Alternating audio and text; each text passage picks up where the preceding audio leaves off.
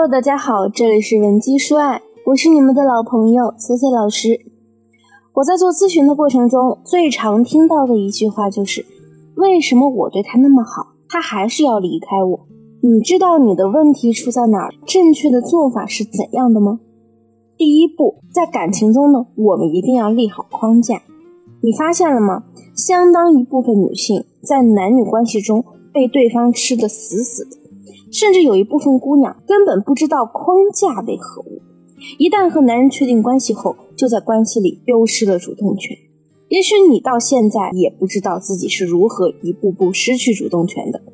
我可以给大家举一个例子，在你们即将确定关系的前夕。你和你的暧昧对象肯定会聊天，比如他会说：“其实我不太喜欢娇生惯养的那种女生。”你会做饭吗？这个时候呢，你如果回答他：“我会做蛋炒饭，或者说我会做红烧肉”，那就证明你已经丢失了框架。男人呢，这个时候就会回答你：“好棒，那有空尝尝你做的饭，不费吹灰之力就可以让你理所应当的付出。”这样的对话在你的生活中可能也经常发生。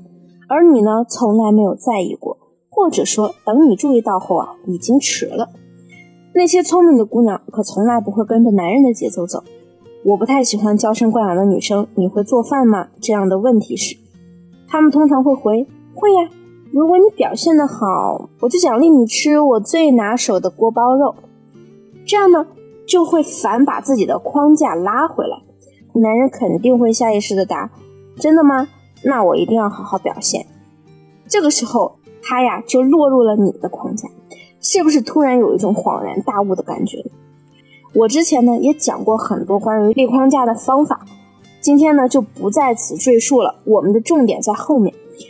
那第二呢，在感情中一定要重心锚。当你们正式交往后，就可以开始实行了。想让一个人离不开你，首先肯定是要让他想着你，忘不了你。心锚这个词，我相信很多女生也听过，其实是一种条件反射的形式，指的是人内心某一种心情和行为、某一个动作或者表情与之链接，产生了条件反射。咱们呢，就是要通过和对方建立一种连接，去激起他对你的一些情绪反应。不知道的同学可以拿小本本，把我接下来的小妙招记下来。首先呢，找到一款比较符合你气质的小众香水，千万不要选什么香奈儿五号、圣罗兰鸦片这些烂大街的香水啊，太过大众化。我们一定要选小众的，让他不会经常闻到。在你要见到对方时呢，就喷上你的香水，并且在你送他的一些小礼物上，比如说钱包、围巾、衣服这些贴身衣物上，也喷上同样的香水。其次呢。就是要送他随时可以触碰或者看到的东西，比如说钢笔、手串或者项链等。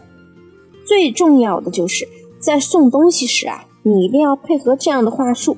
你要是下次心情不好或者压力大的时候，就可以摸摸它呀。这个呢，可以帮你快速静下心来，很有效的，是我特意为你挑选的。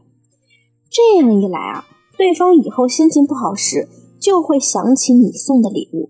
渐渐形成思考，就会想到你的习惯。身体的反应呢，往往比思维反应更加敏捷直接。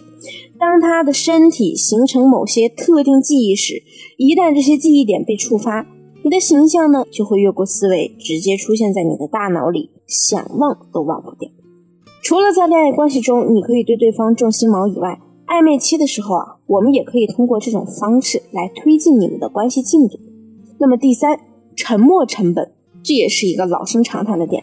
人在决定做一件事的时候，不仅要看这件事情对我们有没有好处，也要看以前是不是我们也在这件事上有过投入。所谓沉没成本呢，指的就是那些已经发生却无法收回的支出，比如说时间、精力、金钱。你一定也听过很多关于引导投资的文章、音频，这些内容的核心啊，其实就是在告诉你。男人爱你，一定会为你沉没成本。如果他没有为你这样做，足以说明他不够爱你。所以啊，在感情中，无论是时间、精力还是金钱，我们都要多引导他为我们付出。付出越多，他的抽离成本就越高。那么如何让他爱上为你投入的感觉呢？如果你男朋友送了你礼物，你就可以当着他朋友的面炫耀你对这个礼物的喜欢。在夸赞对方时啊，要具体到一些细节上，比如我家某某啊超级贴心，我就提过一次喜欢紫色，没想到他就给我买了这个紫色的包包。怎么会有这么好的男人啊？我也太幸运了吧！相信我，没有哪个男人能够抵御得了女朋友在好兄弟面前夸赞自己的行为。这不仅满足了男人的虚荣心，还把他礼物的价值放大了。接下来啊，自然会激发他的表现欲，自然会愿意为你做出更多的投入。那第四，学会提供情绪价值。所谓的情绪价值。指的就是能让他在情绪中得到满足和舒适。如果一个男人在和你相处的时候，总是能发自内心的感受到开心自在，在他难过、压力大时，总是有你在身边给他安慰；孤独的时候，你也常常能够 get 到他的点，陪伴着他，那他自然会享受和你一起的时光。学会花式夸他，当他向你发问时呢，你可以用那种撩的口吻来回应他。男人相对于女人啊，对外貌的重视程度会稍微弱那么一些，但是不代表他们就完全不介意自身的形象在别人眼中的感觉，特别是自己另一半的眼中。所以啊，我们不妨偶尔在他向你发问时，用一句情话来打动他的心。比起那种传统的一问一答，你如果可以吊足他的胃口，说一些委婉的回答，他当然会更爱听。比如你的另一半问你。我最近是不是胖了？你觉得呢？这个时候呢，我们就可以用几种不同的方式来回应他。